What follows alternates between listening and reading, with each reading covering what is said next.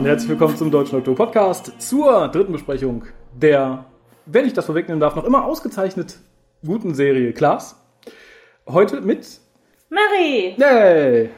Aus der Nummer kommst du auch nicht mehr raus, glaube ich. Also, ne, selbst Oh, wenn, okay, also- wie vieles prophezeien Klaas jetzt rotzig schlecht wird, Ja, mitgehangen, mitgefangen.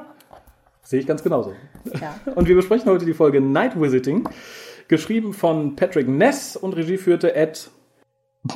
Ich, äh, bal, bal, bal, ich kann es nicht mehr lesen. Ihr müsst wissen, ich habe die Notiz diesmal handschriftlich gemacht. Er könnte Bayer Bal, Bagalett heißen. Nennen wir ihn einfach so. Bagalett. Ja, genau, nimm, nimm, nimm meine Zeichnung und guck, ob du meine Schrift lesen kannst, wenn ich es noch nicht kann. Du könntest auch was Italienisches, Bagaljet oder sowas draus machen. Der gute Ed führte Regie. Äh, und ja, wenn ihr vielleicht dazwischen grätschen wollt, um es zu sagen, wer es denn wirklich gemacht hat, oder wie der gute Mann hieß, äh, kommen jetzt eben unsere Kontaktdaten. Ihr könnt den WhoCast wie folgt erreichen. Telefonisch unter 0211 5800 85951. Schreibt E-Mails und schickt Fotos für die Fotowand an info at whocast.de. Schreibt im Forum unter drwho.de und folgt dem WhoCast auf Twitter unter www.twitter.com slash WhoCast. Spendet Geld über den PayPal-Button und schickt Geschenke, Briefe und Postkarten an die Adresse auf der Website. Wunderbar. Äh, ja, vielen lieben Dank an die liebe Lisa und du darfst, weil ich habe beim Schneiden gehört, ich habe bei Folge Nummer zwei den Inhalt zusammengefasst. ich würde sagen, das- aufgepasst, ja? ja, Schade. Ich dachte, ich käme irgendwie drum rum. nee, das läuft jetzt im Wechsel. Sage ich jetzt mal ganz munter, weil wir die vier heute nicht besprechen müssen. Äh, ja, worum geht es denn in der schönen Folge Night Visiting? In der schönen Folge Night Visiting geht es darum, dass äh, bestimmte Charaktere und auch äh, Menschen außerhalb unseres Teams, davon gehen wir jetzt mal aus, Besuch von Toten bekommen, Verstorbenen, die alle an einer Art Tentakelbaum hängen. Und die Tentakelbaum, Marionetten. das ist eine schöne Wortschöpfung. Wie würdest du es nennen? Das ist ein Schrank und da kommen Tentakel raus. Ja, was, was habt ihr im Garten stehen? Ein Tentakelbaum. Da erfahren wir natürlich ganz viel Tragisches über unsere Charaktere und wen sie alles verloren haben. Und haben da natürlich insbesondere Tanja, die mit ihrem toten Vater spricht. Dann haben wir Mrs. Quill, die mit ihrer verstorbenen Schwester spricht. Dann haben wir Bram, der, äh, naja, hätte mit Rachel sprechen sollen, aber erstmal flüchtet. Er läuft. Genau. Und eine schöne Nebenhandlung wie ähm, Prinzi und sein und Loverboy Oh, zusammen ein bisschen Romantik. ein bisschen Romantik haben, bevor sie merken, dass da irgendwas los ist und die ganze Stadt voller Tentakel hängt. Das, äh, ja. Ja, und im Prinzip ist das auch schon alles an Handlung. Wir erfahren viel mehr über die Charaktere. Es gibt coole Quill-Quotes. Und am Ende, ja, besiegt Tanja dann das ganze Tentakelmonster, indem sie den Lankin heißen die, glaube ich, ähm, in Stadt, die sich von Trauer ernähren, denen gibt sie dann Wut zu fressen und das bekommt denen nicht ganz so gut. Und dann gehen sie einfach. Ja, Sehr schön zusammengefasst. Wir haben noch ein, ein bisschen mehr Romantik, nämlich zwischen. Mäuschen und äh, dem Inder. Oh, sehr schön, ja. Versuchen wir es halt mit Stereotypen, wenn ich den Namen eh nicht merken kann. Ich hatte mir den Namen irgendwo notiert April. Ja, ich glaube irgendwie sowas. Ich habe mir das ganz am Ende dachte ich, ach stimmt, so Schreib dir mal den Namen auf. Aber die Namen sind ja auch nicht wirklich so wichtig, oder? Nein, es ist nur die Funktion der Charaktere, die Ich, ich habe geschrieben, Mäuschen küsst Bram. Aber Bram geht dann auch, ne? Da ziehen wir uns nicht auf den Inder zurück. Aber der, Ja. heißt, der heißt doch nicht Bram, der ist Ram, oder? Ich Egal. Der Inder. In meiner Welt heißt er Bram. Sehr schön. Ah, ja, ich äh, hange mich da direkt mal an den Anfang der Episode. Die fängt meines Erachtens sehr schön an mit einem Rückblick auf die, ja, nicht Familien, doch auf die Familiengeschichte. Wobei ich muss ganz ehrlich sagen, ich dachte, was ist da jetzt los? Duschgel-Werbung. Das war so auch so dieses strahlende Bild, dann der ähm, Körper, der durchtrainierte Body am Swimmingpool, heller amerikanischer Sonnenschein. Es sah so nach Kalifornien aus und Ja. ich dachte einfach, ach, schön, haben die jetzt irgendwie einen Davidoff-Spot oder sowas da eingeblendet. Die haben die Werbung mitgeschnitten. Ja. Äh, dazu auch das Lied. Dazu muss man sagen, das ist tatsächlich eine Adaption eines real existierenden Liedes, äh, was ursprünglich Night Visiting heißt, von Jim Morey. Der hat das Ganze adaptiert und das äh, Ding hier heißt Night Visitor und ist tatsächlich, wenn man sich beide Versionen anhört, die schönere. Ja, ich habe mir nicht beide angehört. Nicht? Wie hat dir diese gefallen? Mir hat die gut gefallen, also vor allem auch ähm, zu den Aufnahmen. Ja, ähm, er hat, glaube ich, auch fürs Finale noch irgendeines der Lieder adaptiert. Er scheint da irgendwie mit dem guten äh, Mr. Ness verklüngelt zu sein, würde ich einfach mal unterstellen. Äh, und ich, ich finde, es passt hier wie die Faust aufs Auge. Es ist wirklich angenehm, sowohl inhaltlich natürlich, äh, was nicht nur den Titel der Folge angeht, sondern auch die Handlung, als auch irgendwie so vom, von der Stimmung her auf die Bilder. Auf jeden Fall. Also Musik fand ich in der Folge insgesamt. Ganz ja. toll. Oh ja, oh ja. Ähm, was mir am Anfang dann gut gelungen vorkam, ich fand das wirklich, das ist dieser Übergang von strahlend hell und wunderbar auf wirklich dieses traurige und Vater ist tot und ich fand diesen Übergang super. Weil er so, so reibungslos ja. war, so ohne, ohne Einschnitt, ohne.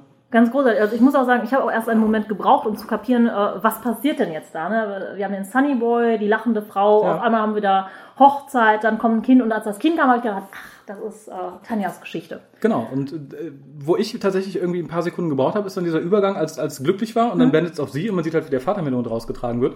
Ich fand, das spiegelte ganz gut wieder, was sie in dem Moment fühlt, weil du brauchst ja, wenn jemand stirbt, auch erstmal ein bisschen, ne, um zu begreifen, okay, mein Vater hatte gerade einen Schlaganfall und ist, ist weg. Und so reagierte ich in dem Moment, ich so, was ist denn da jetzt passiert? Was ist denn, oh. Ja, ich meine, wir wussten ja, dass der Vater tot war, weil sie es ja in der Folge davor erzählt hat, als ähm, Bram bei seiner Trauerbewältigung Hilfe brauchte. Mhm. Und ich fand halt ganz toll, dass sie diese schönen Momente dieser glücklichen Familie vorher eingefangen hat. Auch ihre Aufnahmen an der Cole Hill Academy und dann Ja. nochmal so eine normale Szene am Esstisch. Ja, Was übrigens eine sehr süße Szene am Esstisch war, weil er ihr Gemüse auf den Teller tun möchte und sie schiebt es dann so Ja. weg und guckt so typisch motzig Teenager. Ich fand, Mhm. fand das richtig, richtig gut. Ja, und dann kommt natürlich irgendwie der Cliffhanger, dass Papa plötzlich da sitzt. Und da missfiel es mir da schon und später fand ich es noch irgendwie, ja, noch in, inkohärenter irgendwie, weil sie hört ein ganz kurzes Geräusch, Vater sitzt da und sagt Hallo. Und wir sehen halt später, dass die Pflanzen durch die Fenster kommen, aber das zu leise dafür, dass die das Fenster aufmachen da durchkommt. Und B ging es viel zu schnell. Man sieht später, wie die sich selber irgendwie zusammenschrubbeln und dann zu Menschen werden. Und das war in der Szene halt natürlich für den Cliffhanger wäre es doof, wenn die jetzt erst eine Minute hätte warten müssen. Aber das ging mir in dem Moment viel zu schnell. Sie war einfach so konzentriert, sie hat das nicht mitbekommen. Und wir waren ja praktisch in ihrer Funktion auch Zeugen, deshalb haben wir das auch nicht Ach mitbekommen. ja, ne, natürlich. Die, die Streber wieder, die, die ganz fleißig lernen. Lass ich einfach mal als Erklärung so stehen, wer es mag. Ähm, was mir allerdings total gut gefallen hat, ist ihre Reaktion. Weil sie halt wirklich total abgeklärt sagt, nö, das bist nicht du. Ja, das, Das finde ich auch. ähm, Ähm, eigentlich finde ich, das ist auch so ein bisschen Bruch für mich, weil eigentlich sagt sie sofort so, nee, das bist nicht du, aber dann lässt Mhm. sie sich doch auf diese Diskussion ein. Ja, ich, ich, ich glaube auch, es wirkt ein bisschen, es wird später ja gesagt, dass sie halt sehr wütend auf ihren Vater war, als er gestorben ist. Und ich glaube, das ist so die erste Reaktion. Nee, das bist nicht du. Das wirkt halt auch so ein bisschen trotzig und motzig und so. Selbst wenn, wenn du es bist. Und ich glaube, die Erklärung, die danach kommt. Erstmal sage ich, nee, das ist nicht Ja. möglich. Und das, das fand ich halt sehr schön. Also ich dachte im ersten Moment, buh, so kühl würde ich aber nicht reagieren, wenn meine Mutter plötzlich da wieder säße. Aber ähm, aus der Warte aus einer Erklärung später kann ich es ganz gut nachvollziehen. Und das fand ich auch dann nicht schlecht, eben weil sie dann sitzen bleibt. Okay, ich höre dir erstmal zu, aber ich bin halt super misstrauisch und äh, das wirkte auf mich sehr, sehr rund. Und das Ganze hat ja auch wirklich so eine Art Kammerspielcharakter, weil man im Prinzip nur die beiden halt eine lange Zeit sieht. Immer so Schuss gegen Schuss und Mhm. äh, die reden nur. Ja. Und ich Aber ein schöner Dialog. ein sehr schöner Dialog und ich muss auch sagen, ich fand den Schauspieler des Vaters, dessen Namen ich natürlich nicht notiert habe, außergewöhnlich gut. Das stimmt, durch die ganze Folge hinweg. Ja, also er hat mir wirklich, ja, am Anfang dachte ich noch, okay, da hat man irgendwie genommen, der halt toll für die Familie Mhm. aussieht, aber als er dann da saß, ich finde es halt jemand, dem nehme ich ab, dass er A, sehr happy war in den Mhm. alten Aufnahmen und in der Aufnahme wirkte er halt die ganze Zeit so todtraurig. Und das fand ich halt einfach großartig. Also ich finde, das hat er großartig eingefangen. Äh, generell optisch die Folge auch wieder ganz weit vorne. Also bei ganz vielen Kleinigkeiten. Man sieht dann, glaube ich, ähm, relativ am Anfang auch so eine Fahrt entlang seiner Liane bis zur Schule zurück. Oh ja, die ist Die wirklich sehr toll. schön, und ja. Vor allem für eine Serie, die nicht allzu viel äh, Budget hat, äh, Budget, Budget, Budget hat, ja. äh, finde ich, das ist extrem gut gemacht. Also durch die ganze Folge hinweg, es sieht nicht billig aus. Nee, nicht wirklich. Wobei, ich sag mal, im Endeffekt sind sie mir einmal zu häufig an der Liane entlang gefahren. Gut, ja, das Aber äh, gerade die Fahrt am Anfang ist ganz, ganz toll. Und zwischendurch auch noch so ein, zwei, wo man dann die ganze Stadtaufsicht sieht, Ja. in diesen Tentakeln verschnürt. Ja, und auch die Tentakel sind für CGI nicht schlecht. Also da haben wir, glaube ich, im, im Laufe der Jahre sehr viel Schlechteres gesehen für sehr viel mehr Budget.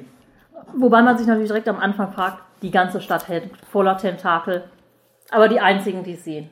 Aber gut, da muss man natürlich so ein bisschen. Es ist halt spät und nur noch die Kinder sind wach und ähm, Genau, alles andere, selbst die Prostituierten schlafen schon. wir haben alle Kunden. ne? Ja, da ist, glaube ich, auch der große Kritikpunkt an der Folge. Das habe ich mir später notiert, werde es aber einfach mal vorziehen. Ich finde es sehr inkohärent, erklärt, was die Pflanzen tun. Oder die Tentakel. Es ist ja im Endeffekt nur ein Organismus. Und zwar wird dann einmal gesagt, irgendwie, ja, nee, wir, wir müssen ja, die Leute müssen auf uns zukommen. Was ich anhand der Reaktion, die wir später sehen, als äh, der, der ältere Sohn von seiner Mutter weggeschleift wird, schwierig finde. Also ich glaube, dann einfach zuzugreifen und wegzuziehen, sollte da nicht das Problem sein. Also so eine psychische Barriere sehe ich da auch irgendwie nicht. Und warum spinnen sie alle anderen Leute ein? Also wonach wird ausgesucht, wen sie, wen sie anquatschen? Sind das nur, das heißt, alle, die eingesponnen sind, sind nicht mehr traurig, weil sie niemanden vermissen? Und sie, das, Das, habe ich auch nicht so ganz verstanden. da fehlt mir halt sagen. tatsächlich eine Erklärung. Das finde ich ein, ein sah bisschen sehr schade. creepy und gruselig aus und war für den Effekt auch toll, aber so ein bisschen Erklärung wäre da schön Ja, gewesen. das, das ist, glaube ich, für mich auch der größte Kritikpunkt bis dahin. Ähm, wir springen dann nach dem wirklich sehr schönen Dialog zwischen Vater in Anführungszeichen und Tochter zu Mrs. Quill, die die Haustür aufmacht, weil der Loverboy des Prinzen vor der Tür steht. Und äh, ich glaube, ich fragte Alien Invasion oder Oh, Teen Teenage Angst. Ja, das Teen Angst, Teen Angst, ne? Ja. Großartig. Und auch der Grund, warum der, oh Gott, das ist jetzt so böse, dass ich ihn einfach nur irgendwie den Loverboy? Gay-Lover oder Gay-Boy nenne. Ich habe mir den Namen leider nicht gemerkt. Ja, ich mir auch nicht, deshalb ich bin mal Loverboy. Ja, dann bleiben wir dabei. Das ist, glaube ich, soweit korrekter. Ich finde den Grund, warum er da ist, finde ich gut. Es wurde ja schon in der Folge davor, also in der ersten Folge Ja. gezeigt, in der zweiten wurde er vergessen, dass seine Eltern halt ziemlich unbegeistert Mhm. sind, dass er halt irgendwie mit einem Freund an zum Ball geht. Und dass das hier fortgeführt wird, fand ich schön und auch ähm, nicht so klischeehaft, wie man das sonst aus vielen Serien und ich fand das wirklich nett umgesetzt. Ich fand das total schön. Also ich bin normalerweise kein Fan von diesen ähm, bewusst homosexuellen Liebesgeschichten, Mhm. die man dann braucht, aber das fand ich total schön inszeniert. Auch dieses, naja, für meine Eltern, solange sie es nicht sehen, ist Ja. es ihnen egal, aber jetzt bist du da und du bist real. Ähm, ganz, ganz toll. Ich fand auch ähm, alle Momente von den beiden ganz toll gespielt Ja. und wo man wirklich mitfühlen konnte. Ja, geht mir ganz genauso. Also ich, ich fand, es wirkt halt im Gegensatz, ich zitiere da ja gern Torchwood und so Unwillen dagegen, dass halt da sehr gerne irgendwie mit der, mit der Holzhammer-Methode, die irgendwie eingeprügelt wurde, dass es ganz normal und toll sein soll. Äh, Ich fand es hier halt tatsächlich irgendwie, da ging es um die Geschichte, nicht darum, ob es zwei Jungs sind oder zwei Mädels oder so. Und das fand ich halt einfach. Genau. Es hätten genauso gut Junge und Mädels sein können und sie kommt aus Oder einem kleinen Elternhaus oder- oder so. Irgendwas. ich sag ja. ja. Und das fand ich sehr, sehr schön. wir springen dann zu etwas unschön. Nämlich wir springen zu April. Springen wir nicht erst äh, zu Ram, also Ram, Bram. Äh, der Ah ja, gut. versucht erst Tanjas anzurufen, die sich nicht meldet. Und dann kommt natürlich, ne, die eine meldet sich nicht für die Physiknachhilfe, glaube ich, und dann zu Nehmen April, wir die die gerade geigt. Ja. Ja, sie geigt übrigens auch eine Version von Night Visiting. Ach, Ja. Um ein wenig Trivia in die Runde ja, zu lassen. schön, dass einer hier äh, musikalisch äh, aufmerksam ist. Natürlich, ich habe es erkannt. Ich, ich habe es nicht nachgelesen. Ich, hab, ich dachte, ach, das muss. Äh, nein, ich habe es mir tatsächlich angelesen. Aber er skypt dann April an.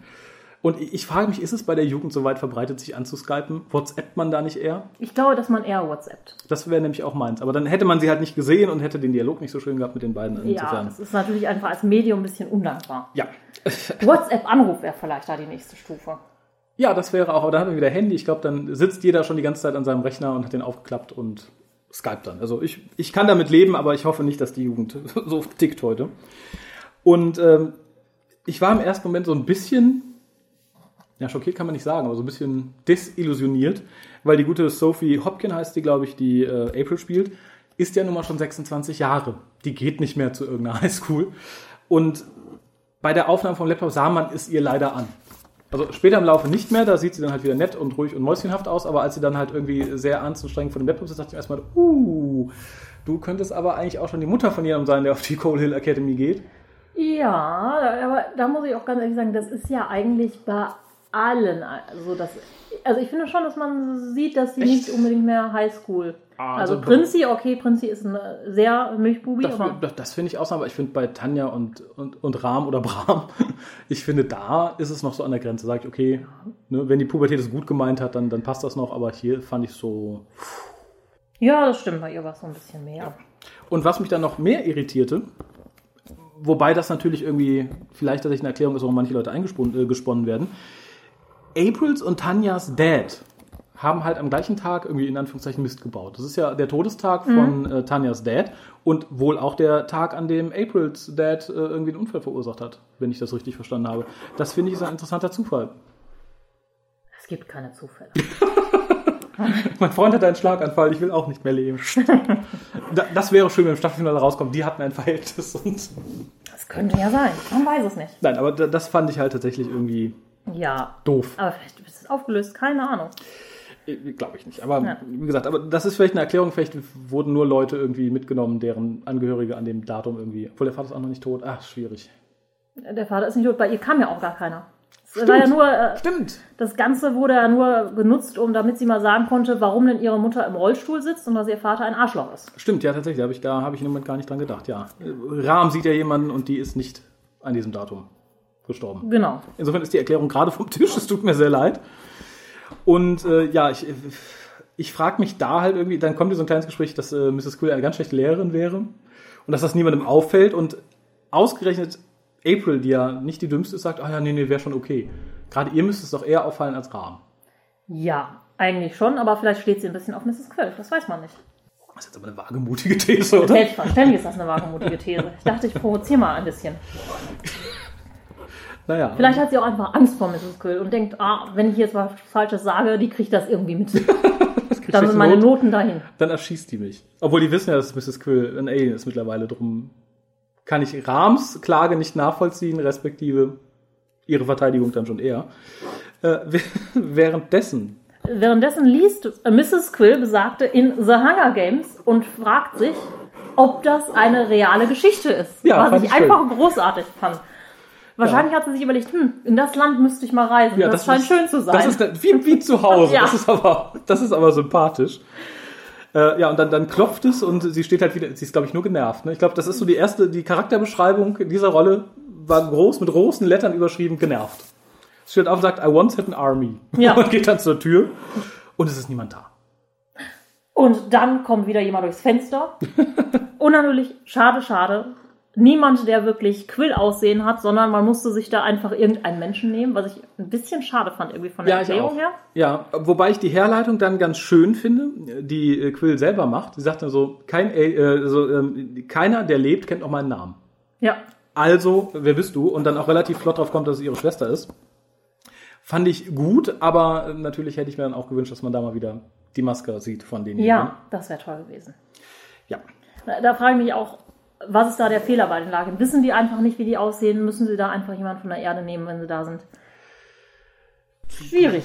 Ja, es, es wird ja, Oder, glaube ich, oder haben sie geguckt, so, wenn äh, Mrs. Quill, so wie sie jetzt aussieht, eine Schwester hätte, würde Die sie würde- so aussehen vom genetischen Pool her? Es, es wird ja irgendwie etwas halbseiden erklärt. Das äh, habe ich mir nicht gemerkt und dachte auch, so, ja, hm. da hat die Maske gesagt, ist zu teuer und der arme Drehbuchautor muss sich was aus den Fingern saugen. Äh, aber gut, konnte ich auch mit leben, ist, glaube ich, Interaktion auch netter zwischen den beiden, wenn Ja. beide irgendwie gleich aussehen. Ja, zur gleichen Zeit schleicht sich halt Rachel durchs Fenster, nachdem Rama erstaunlicherweise dreimal sich geweigert hat, nachzugucken, wer da an sein Fenster klopft. Ja, der hat sich ich schon gedacht, wer da am Fenster klopft. Der wollte das nicht sehen. Das ist was Gruseliges, was Gruseliges. Ja, aber gerade dann guckt man doch mal, oder? Bevor dann irgendwie der Kettensägenmörder durchs Fenster reinspringt. Stehst du nachts auf aus deinem Bett, wenn du ein gruseliges Geräusch im Haus hörst? Ich nicht. Das vielleicht ich nicht. mir die Decke über den Aber, Kopf. aber wenn ich gerade an meinem Rechner sitze und Nachhilfe kriege und dann klopft es an mein Fenster, dann drehe ich mich vielleicht mal um und guck. Naja, hat er sich nicht mal ganz kurz umgedreht gesagt, ich wohne im ersten Stock, hier darf eigentlich gar keiner klopfen. ja, aber das, ist- das bringt einfach nicht mehr Ignoranz in so einem Fall. Es kann nicht sein, dass der Kettensägenmörder vor mir steht. Nee, nee. Lernen wir mal weiter. Also, das Decke über den Kopf ziehen hilft immer. Nee, eben nicht. Das, nein, ich, nein, das ist, äh, Ich bleib im Bett liegen. Ich stehe da nicht auf und guck, ob der Kettensägenmörder bei mir in der Küche steht. ja, aber dann kannst du was tun. Notfalls Was ab, links abbiegen und in den Hausflur laufen. Und solange es noch am Fenster klopft, ist noch ein Fenster zwischen dir und der Person. Dann kannst du ja gucken, ob die gerade versucht reinzukommen. Ja, aber hat jetzt auch nicht geholfen. Also hätte Hat er ja nicht gemacht. Ja. Also das ist das. Ist das. Hätte er vorher mal runtergesehen, oh, da ist eine Pflanze. Hm. Die bewegt sich und verwandelt sich gerade in meine tote Ex-Freundin. Also tote. Ist eine, Ex, ist eine tote Freundin automatisch eine Ex-Freundin? Ähm, ich würde sagen, hm, ist- eigentlich nicht, gemein, weil sie ne? sind ja. Eigentlich wären sie noch zusammen, würden sie leben. Also es ist die tote Freundin, ne? Ja, er Aber auch ist natürlich schwierig machen. für alle anderen Freundinnen, die danach kommen. Insofern wahrscheinlich doch Ex-Freundin, ja. Ja. Auf jeden Fall, ja. Äh, Aber dann hätte er halt gesehen, oh, die verwandelt sich gerade, hm, da muss ich was tun. So sitzt er halt relativ relaxed da, bis sie dann plötzlich hinter ihm auftaucht. Und macht das einzig Richtige, finde ich, und haut ab. Ja, Er, er haut ein bisschen Pluspunkte. viel ab, finde ich, weil er läuft dann durch die ganze Stadt erstmal. aber, da sieht er auch, was los ist in der Stadt, als einziger. Ja, alle anderen schlafen ja oder sind schon äh, eingesponnen. Sehr ähm, ringmäßig finde ich dann diese Szene, wo Rachel praktisch in den Laptop von April springt, mehr oder weniger auf den Ja. Bildschirm und sie auch einfach das Laptop zumacht. Hätte ich auch gemacht. Ja, ich, ich finde aber auch tatsächlich, das hätte als Opener gut funktioniert, also als Teaser vor dem Vorspann. Hier fand ich es dann so ein bisschen, wir wissen ja, die Pflanzen, Pflanzenmenschen oder wie auch man sie nennen möchte, sind halt langsam, behäbig, die bewegen sich nicht schnell und das war halt so ein Schocker, der war für, für das Schock-Moment da, das, da fehlt mir halt auch irgendwie die, die Kohärenz. Ja. Aber das wollten sie halt gerne mal machen. Dann sei es ihnen gegönnt. Ja, dann äh, führt Quill eine philosophische Diskussion darüber, dass Quills ja gar keine Seelen haben, die man Das fand einsammeln ich könnte. schön. Das fand ich auch sehr, sehr gut. Und dann bekommen wir erstmal die Erklärung, dass diese Larkin Mhm. das sind und die Seelen halt einsammeln und dann werden alle zusammen und Mrs. Quill sagt, sounds like hell. Nachdem sie erst irgendwie sagt, die Schwester so, glaube ich, ich, ich bin doch deine geliebte Schwester, und sie hat gesagt, du hast versucht, mich aus dem Nest umzubringen. Ja. Nest fand ich schon irgendwie schön. Also ich finde, hier wird ein sehr schönes, sehr schönes Bild eben dieser Rasse irgendwie gemalt. Äh, Das mit den Seelen fand ich auch interessant. Scheinbar gibt es da auch verschiedene Glaubensrichtungen. Einmal, wir haben keine Seelen, einmal doch, aber wir glauben halt nicht, dass sie ewig leben, sondern dass sie einfach mit uns sterben. Finde ich beides sehr interessante Konzepte, muss ich sagen. Auf jeden Fall, da würde ich auch gerne mehr von hören. Werden wir nicht, fürchte ich. Nein, wahrscheinlich nicht, aber ich kann mir ja was ausdenken. Ja, dann schwenken wir wieder zurück zu Tanja und ihrem Papa, der ihr halt erzählt, warum er zu ihr gefunden hat. Und da fand ich auch wieder, wurde ein sehr schönes Bild gewählt, nämlich, dass ihre Trauer wie ein, wie ein Sirenen, äh, ein Lied der Sirenen ist, was äh, sie zu ihr geführt hat. Und dass er deshalb auch zu ihr und nicht zur Mutter oder zu den Brüdern gegangen ist. Weil die schon einen Abschluss hatten, sie Ja. noch nicht. Finde ich auch sehr, sehr schön. Und da fängt es, glaube ich, an mit, äh, du musst mir die Hand geben und ich kann dich von deiner Trauer befreien. Genau. Was wir dann irgendwie relativ schnell dann sehen, ich glaube in einer der nächsten Szenen, was passiert, wenn man ihnen die Hand gibt, dann wird man ja, zurück zum Spalt gezogen, denke ich mal. Also, ne? Ja. Äh, die Szene fand ich dann auch irgendwie schön gemacht, weil Rahm ruft tatsächlich, versucht seinen Vater anzurufen. Erneut etwas, wo ich denke, ja, realistisch, finde ich gut. Wobei ich nicht mitbekomme, wo der Vater ist. Offensichtlich nicht zu Hause. Oder er ist rausgerannt, ist sein Vater im Haus gelassen, wollte ihn da anrufen. Das fände ich. Äh, Das äh, kann auch sein. Ja, Vielleicht ist er auch ähm, Salesman, man weiß es nicht. Ja, äh, gut fand ich, dass man relativ früh zeigte, dass man die, die Lenke nicht äh, durchschneiden kann, so einfach. Ja, Das wird ja kurz das äh, versucht ich natürlich wichtig. auch wieder Bram, Ja. der auch hier in dieser Folge wieder derjenige ist, der am meisten ja, mitkriegt, schnallt und auch dann auch mal macht. Ja, finde ich, finde ich sehr löblich, aber er ist, glaube ich, auch der aktivste von der Truppe irgendwie. Wir haben ja sonst Ja. niemanden, der der Action-Man ist. Äh, vielleicht noch Charlie, aber der liegt ja gerade mit seinem Freund im Bett. Oh, da, da muss ich auch ehrlich sagen, ich fand das so schön, dieses Gespräch. Dann ähm, wird der Freund ja aufgeklärt, dass er ein Alien ist nochmal und sagt dann so, gibt es denn Liebe Ah, überhaupt? das ne? das ist so, also so schön und dann, ich sag mal, dann gibt es ja diese schöne Szene, wo sie dann nochmal übereinander herfallen irgendwie und, aber das ist wirklich so, oh, so süß, also Ja, sage ich nicht häufig, aber das fand ich wirklich so, da habe ich wie ein kleiner Teenager gekichert. Ja das, das fand ich auch allem, Ich fand den letzten Satz, bevor sie dann übereinander herfallen, sehr schön. Wo er dann halt lang erklärt, wie Liebe bei ihnen funktioniert Ja. und so was ist. Und dann sagt er, I wish for you. Das fand ich so, ach, Ja. Äh, Im Gegensatz dazu hat äh, Mrs. Quill noch diesen wunderbaren äh, Ausspruch vorher gehabt, ähm, it's a sales pitch. Als sie halt ihre Trauer ihrer Schwester übergeben soll. Ja, die Erklärung dann, warum diejenigen halt nicht äh, einfach die Leute greifen können, ist dieses, dass Seelen überredet werden müssen und nicht gezwungen werden können. Finde ich als Konzept auch irgendwie schön in dem Zusammenhang, aber irgendwie Er ist er hat irgendwie nicht. Durchgezogen worden. Also so als Erklärung schon schlüssig, aber jetzt nicht in dem Konzept dieser Folge unbedingt immer passend. Ja, eben. Ansonsten finde ich das, mit, das Bild mit den Seelen, die nicht gezwungen werden, eigentlich ganz schön. So als Bild an sich. Aber wie gesagt, passte halt nicht zu dem, was da ist. Dann kam eine Szene, die mir absolut gut gefallen hat, allein wegen der Musik. Ja, cooler Sound, ne? Ja. während Bram da durch die Gegend rennt. Ist das, Ja, ne? Es fängt schon ein bisschen vor an in dem Moment, als äh, Tanjas Vater sagt, hier, gib mir deine Hand. Und man hat das Gefühl, ja, sie ist jetzt kurz davor. Und da fängt halt schon so, so, so der, der Grundthema der Musik an. Fand ich großartig und setzt sich dann halt fort, äh, als Rahmen durch die Stadt rennt. Großartig. Also ich finde, das ist ein großartiger Einsatz von Musik. Und machte die Szene auch irgendwie besonders. Ich kann nicht sagen, warum, aber ich glaube, ohne die Musik wäre das alles ein bisschen schwächer gewesen. Ja, also für die Stimmung war die Musik auf jeden Fall zuträglich und hat da noch mal ein bisschen Tempo auch reingebracht. Und äh, passt dann auch so, wie die Szene dann auch weitergeht. Dann, ähm, er trifft ja dann relativ schnell auf April, die ihm dann sagt, sie wäre immer at war. Mhm. Fand ich auch mal sehr schöne äh, neue Charakterisierung eigentlich für diese Figur, die ja ähm, meistens so mäuschenhaft rüberkommt. Ja. Und wo jetzt kommt, ja, diese ganze Tragik ihrer Person und was ihr Vater damals gemacht hat, führt halt dazu, dass sie eigentlich immer mit ihrer, gegen ihre Umwelt ankämpft. Ja, das war mir einerseits ein bisschen viel Exposé, weil es, es wurde da ja alles reingepackt. Mein Vater hat das und das gemacht, beruflich. Darum spiele ich die Geige, darum mag ich äh, Folkmusik. Dann wurde die Erklärung für den Titel dieser Folge eingeführt, nämlich dieses Night Visiting, dass Mhm. Oh es ja, halt viele also- Folk-Songs gibt. Das muss ich sagen, war mir auch wirklich so ein Touch zu viel, weil das hätte es nicht gebraucht. Das kann sich ja jeder auch denken, dass es natürlich sowas in der Mythologie durchaus gibt. Ja, das äh, fand ich halt auch und das, das war halt dann wirklich ein bisschen viel. Was ich allerdings ausgesprochen großartig fand, und da musste ich an eine sehr liebe Freundin von mir denken, die, glaube ich, ähnlich denkt. Und das war dieses, als April sagte, das, was mein Vater getan hat, ist äh, ganz furchtbar wichtig, aber wenn ich zulasse, dass das mein Leben regiert, dann äh, macht er es jeden Tag für immer. Und das will sie nicht zulassen. Und das fand ich großartig. Das ist ein ganz toller Satz, den sich viele Leute mal zu Herzen nehmen sollten. Und erklärt, glaube ich, dann auch noch ein bisschen mehr, warum sie ist, wie sie ist. Ja, das stimmt. Fand ich toll. Was ich nicht ganz so verstanden habe, ist, warum sie dann Bram geküsst hat. Nennen wir ihn mal Rahm. Ich habe überall Rahm? Rahm geschrieben, der muss. Okay. Bei ihr kann ich es vielleicht noch verstehen. Ich verstehe es bei ihm so null.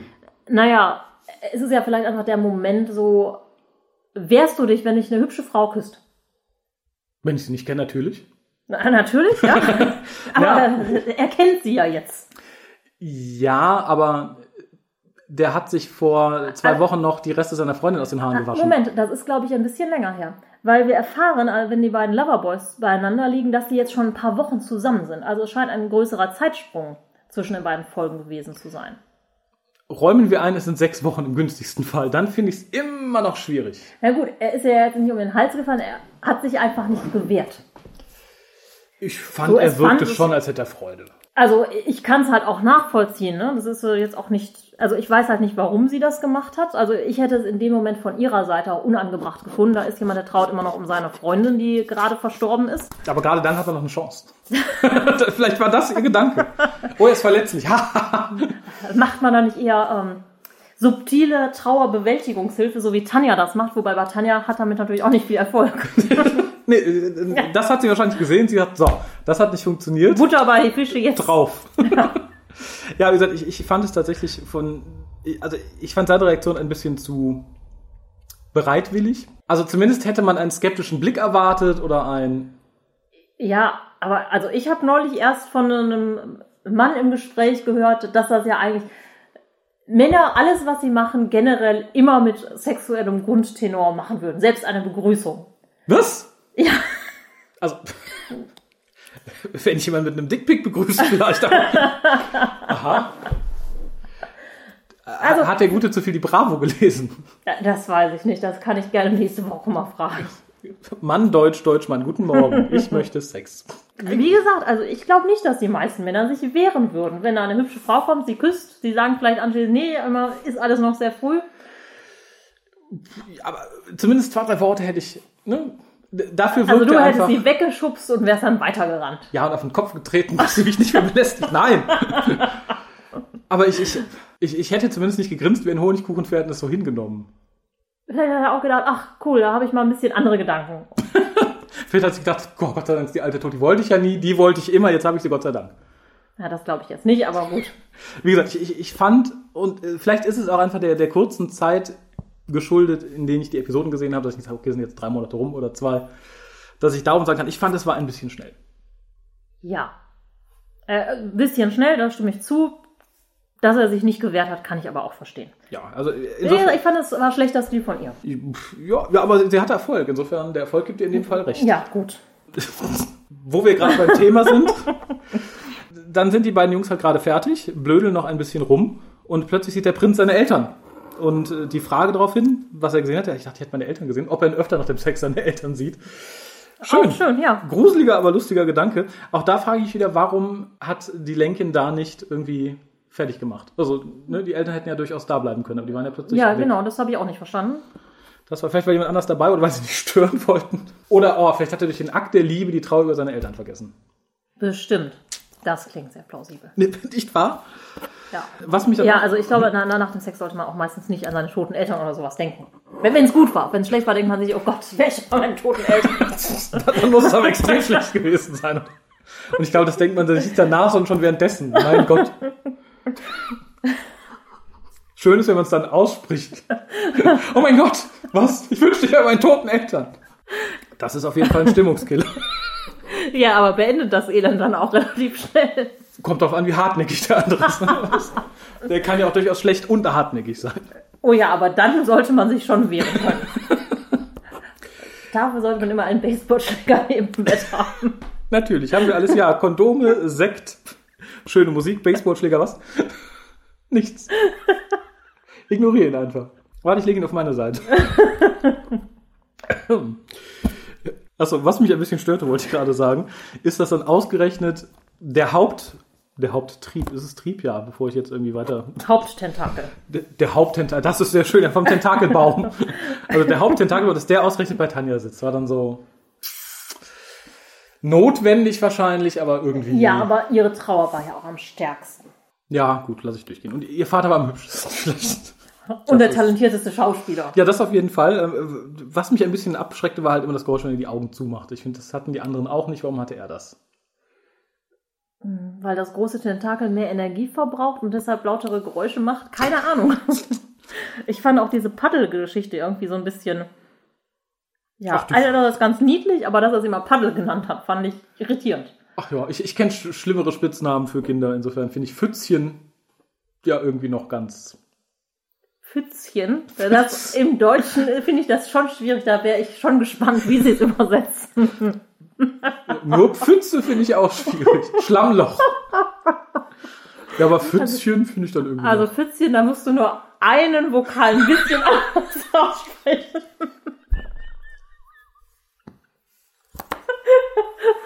Und dann haben mich alle Eltern auf dem Kindergarten, auf dem Kinderspielplatz ganz komisch angeguckt. Pfützchen, was? Ah, die sind vom Jugendamt, warum? da hatte ich jetzt gar nicht dran gedacht, sehr schön. Schlammlütten. Das wird so nicht besser. Das ist einfach ein Scheißname. Vor allem im Deutschen. Ja, wird ja auch später von Rahm entsprechend quittiert. Und zwar mit einem Blick, als wüsste er die deutsche Übersetzung. Ja. Ah, Naja, auf jeden Fall fängt dann auch, ähm, da gibt es eine ganz tolle Szene mit der Hand, wo ihr Vater ihr die Hand reicht. So, sie soll doch jetzt endlich ne, ihre Trauer loslassen, ihm die Hand reichen. Und dann gibt es einen Schnitt und wir sehen die Hand von Quills Schwester, die ihr die Waffe gibt, damit sie auch Closure hat, äh, indem sie sie umbringt. Ja, da hatte ich aber ein Problem. Und zwar, einmal war der Dialog davor ganz schön, weil das ist dann der Moment, in dem Tanja halt erzählt, dass sie auch Wut auf ihren Vater hat, dass er so schnell gestorben ist und dass, sie, dass er halt das schöne Leben, was sie hatte, kaputt Ja. gemacht hat. Das bezieht sich ja sehr schön auf die Geschichte, warum sie in Paddles heißt und was sie als Kind gemacht hat, weil sie als Kind wohl immer aufgestanden ist, um zu gucken, ob die Eltern noch da sind. Fand ich sehr rührend, muss ich sagen. Oh ja.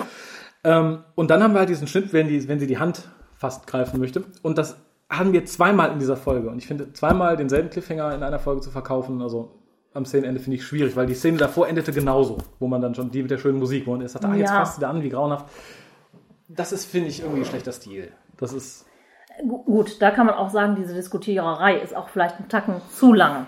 ja, aber Und die ganzen Folge Argumente sind. Ja. Insofern, ähm, ja, aber das, das fand ich halt schade. Mhm. Dafür kommt ja danach jetzt eine ganz, ganz tolle Szene. Ja. Ja? Nicht? Oh, doch. Doch, und zwar sind äh, Loverboy und Prinzi jetzt fertig, kommen nach unten, weil sie jetzt gemerkt haben, irgendwas komisches geht da vor Sehr zur Freude von Mrs. Quill, die nur darauf gewartet hat, dass die beiden fertig sind. und sagen, ja, jetzt muss ich nicht mehr aufpassen, jetzt kann ich mal gucken, was hier richtig los ist. Und äh, gibt einen wirklich eleganten Schritt an ihre möchtegern Schwester, haut Ja. sie zu Boden und nagelt sie fest. Also in einem guten SM-Film könnte es nicht besser sein. Ja, vor allem in den hohen Hacken. Das finde ich ja Die hohen Hacken sind halt wirklich grandios. Ja, vor allem später finde ich bemerkenswert, wie schnell sie darauf laufen kann. Ja, Das äh, wirklich größten Respekt. Schön fand ich tatsächlich, als ihre Schwester am Boden liegt und sie auf ihr drauf steht, sozusagen, get me a very big knife.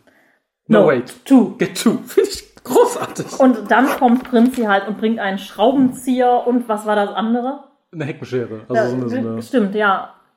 Weil er, glaube ich, sagt, er mag keine Messer. ja, finde ich großartig. Find ich- Und vor allem, ich, ich finde es so schön, weil ich mag keine Messer, ist gut und schön. Aber ich, ich denke, er wusste, was ihm blüht. Weil sie sagt dann, so, ich kann keine Waffen benutzen, Viel Spaß. Ja, stech es da rein. Dankeschön.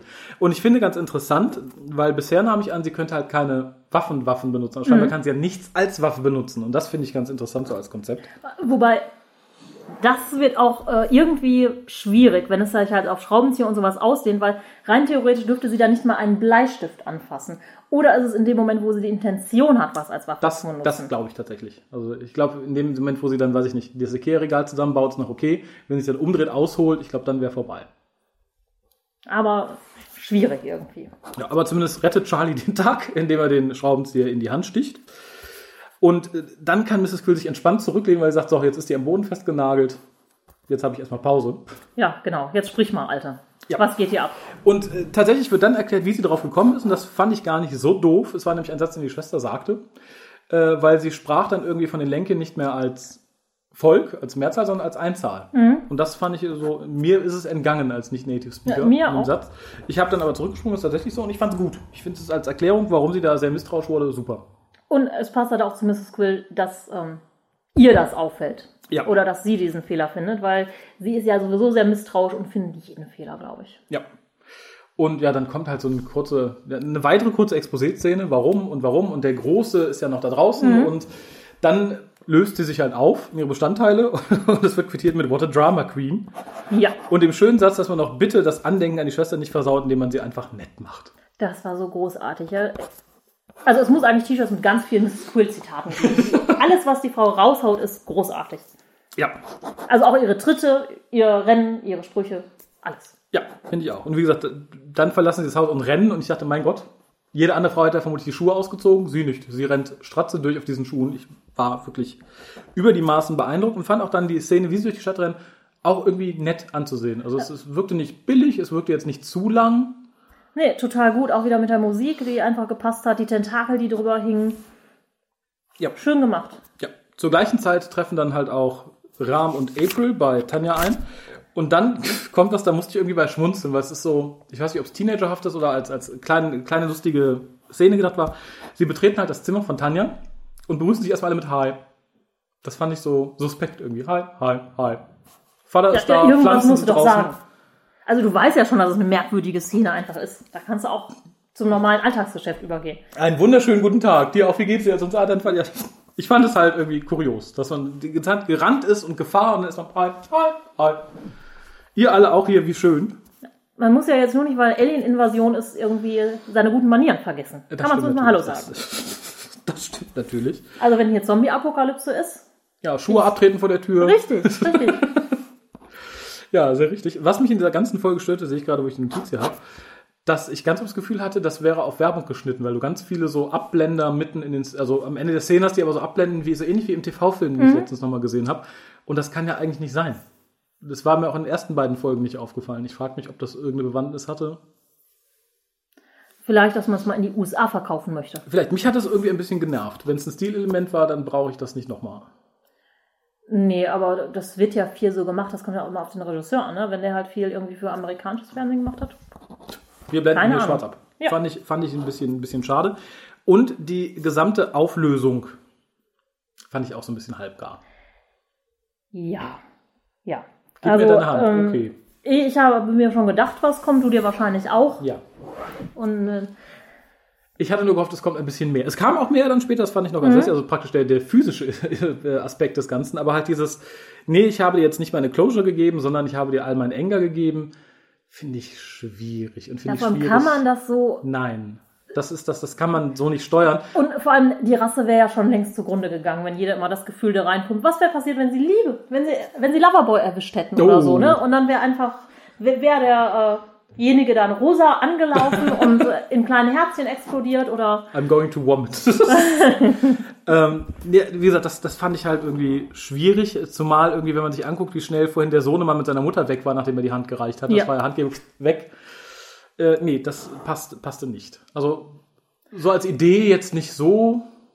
war halt nicht so, wie wir es in den letzten beiden Folgen eigentlich so von Klaas gewohnt sind, sondern sehr althergebracht, irgendwie klassisch. Ja, erstmal das und ich hätte mir dann auch im Nachhinein gewünscht, weil wenn sie wirklich sauer war, dann hätte man, und das hat man im Vorfeld meines Erachtens nicht so getan, nicht zeigen sollen, wie sie abends das Bild ihres Vaters küsst und hätte sagen können, dass sie, dass sie halt so eine Trotzhaltung gegenüber ihm einnimmt.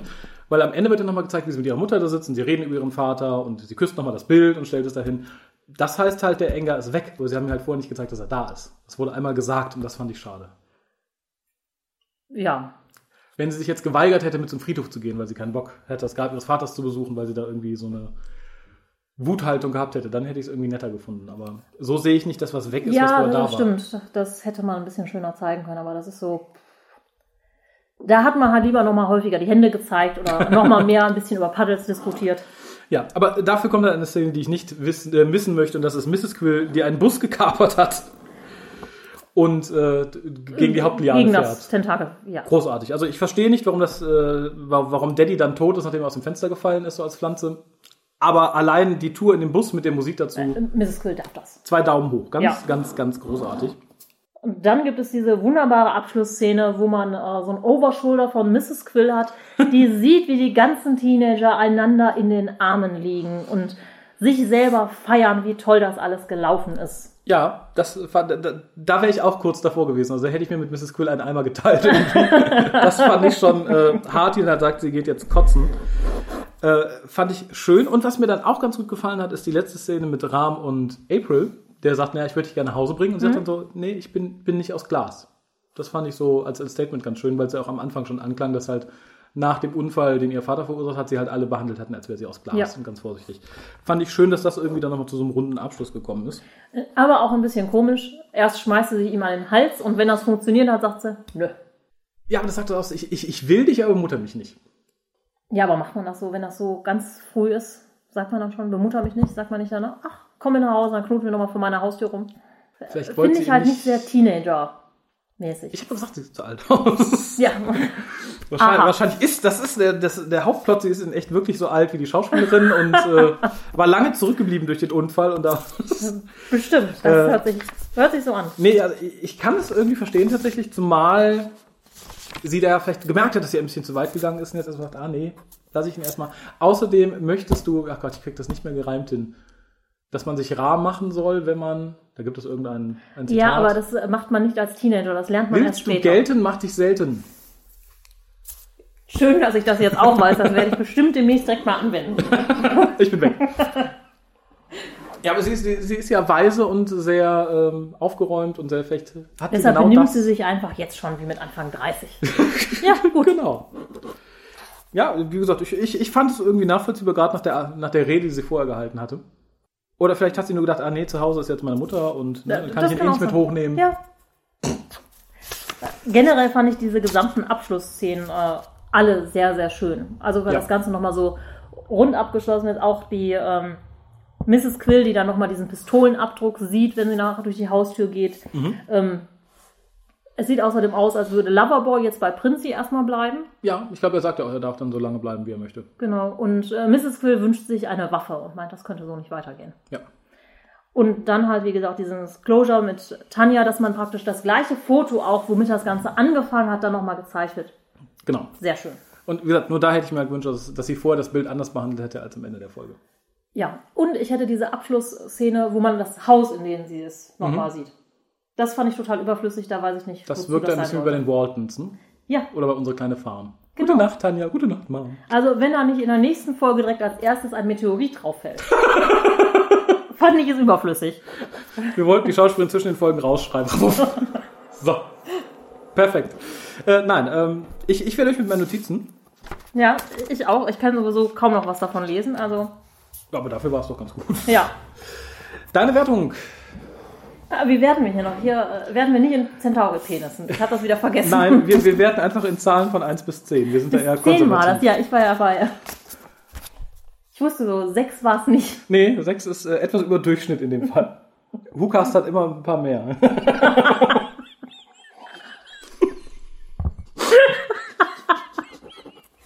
Okay, gut, dass ich zwei. Mit 6 geben wir uns nicht zufrieden.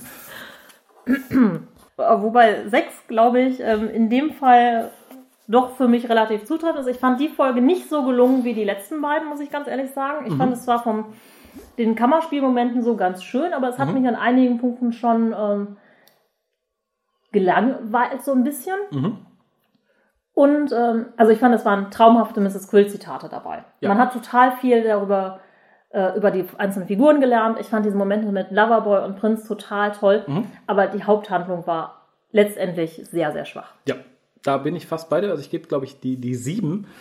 aus dem Bauch raus, weil es mir halt von der Inszenierung so toll gefallen hat. Also ich hatte Spaß beim Gucken. Inhalt, inhaltlich egal, du darfst, glaube ich, keine zwei Minuten über die Pflanzen nachdenken, dann bist du komplett raus. Ich fand es halt wirklich dünn. Ich fand es wirklich Ja. arg dünn. Aber es, es machte halt so Spaß. Es machte auch Spaß, tatsächlich so zumindest die ersten zwei Mal die Leute durch die Stadt rennen zu sehen. Es, das machte alles total groß und was, aber ich äh, lege ja doch sehr viel Wert auf den Inhalt normalerweise. Und da hat die Folge echt verloren. Haben, denke ich, da hätte man nur ein bisschen einen Tacken mehr drauflegen müssen. Ja. Das wäre nicht schwer gewesen, da einmal noch übers Drehbuch zu gehen und so ein paar Logiklücken zu füllen oder Ja. ähm, das hätte man ganz, ganz toll machen können. Und da finde ich, muss ich sagen, ist die Inszenierung an einigen Punkten so ein bisschen verschenkt worden. Ja, auch da. Also würde ich nur nach dem Plot gehen, oder wäre das ein Buch, eine Geschichte, die ich Buchform gelesen wäre ich, würde ich, glaube ich, auch nicht über die fünf hinauskommen. Dafür wäre es dann einfach zu, zu seicht. Aber wie gesagt, ich hatte so einen Spaß tatsächlich beim Gucken. Wirklich Freude, ob der Dialoge, ob der Inszenierung. Wie gesagt, Plot ist halt ein bisschen, ne? Da hätte man im Zweifelsfall nochmal irgendwie eine halbe Stunde jemanden hinsetzen sollen und ein paar Hintergründe erklären, wenn man es schon nicht geschafft hat, in der Folge Ja. unterzubringen. Aber ich, ich bleibe einfach mal auf, auf der Bauchgefühl 7 sitzen. Und ich hoffe, es geht so oder noch besser weiter. Einige äh, unken ja, dass es sehr viel schlechter werden soll. Ich glaube nicht dran. Ich glaube zwar tatsächlich, dass wir nur noch Charakterfolgen von Latz geknallt kriegen, bis die Serie zu Ende ist, aber da kann ich durchaus mit leben, weil ich muss noch mal sagen, mir sind alle Personen, die sie hier mitspielen, durch die Bank weg sehr sympathisch. Ich gucke den Charakteren gerne zu, mich interessiert, wie ihr Leben funktioniert. Auch wenn es zum Teil totale Abziehbilder sind, aber ich finde es einfach schön. Ich finde es nett zu erfahren, was die Leute so tun. Nee, April Mäuschen ist bei mir so ein bisschen, die mag ich nicht. Und Oh. dafür ist halt eine Mrs. Quill bei mir ganz, ganz weit vorne. Die ist einfach toll. Ich könnte mir eine Serie nur mit Mrs. Quill ansehen. Ja, Die ist einfach so da großartig. bin ich auch voll bei dir. Und ich glaube halt, die ist auch, ich sag mal, für erwachsenere Menschen auch eher der Charakter, an dem man sich festhalten kann. Ich glaube, wenn ich jetzt nur die Teenager hätte, wäre ich äh, sehr schnell weg. Aber Mrs. Quill ist einfach toll. Ja, ja, gut, das ist, äh, das sehe ich auch ganz genauso. Äh, aber April finde ich auch noch okay. Wie gesagt, ich, ich bete zu Gott, dass die Charakterfolge für sie nicht so wird, wie ich fürchte. Weil ich fürchte, die wird sehr. Ja, Aber ansonsten, wie gesagt, ich habe immer noch große Freude, auch ihr zuzugucken. Dem Luder, was sich trauernden Witwen an den Hals schmeißt. Aber Witwer. Und dann noch indischen Witwern. Hätte er nicht mit verbrannt. Also, offiziell ist seine Freundin ja nicht tot, sie ist ja nur verschwunden. Vielleicht sein. Glück. So, und sie haben den Leichnam deiner Freundin gefunden. Zieh schon mal dein, dein Verbrennungsgewand an. Naja, aber wie gesagt, ähm, ich, ich habe immer noch viel Freude an Klaas und freue mich auch tatsächlich auf die nächste Folge. ja, ich mich auch. Dann sind wir uns einig und wünschen euch hoffentlich, wenn ihr noch nicht reingeguckt habt, auch viel Spaß. Auf Blick ist es auf jeden Fall wert. Bis zum nächsten Ja. Mal. Sagt Tschüss. Tschüss.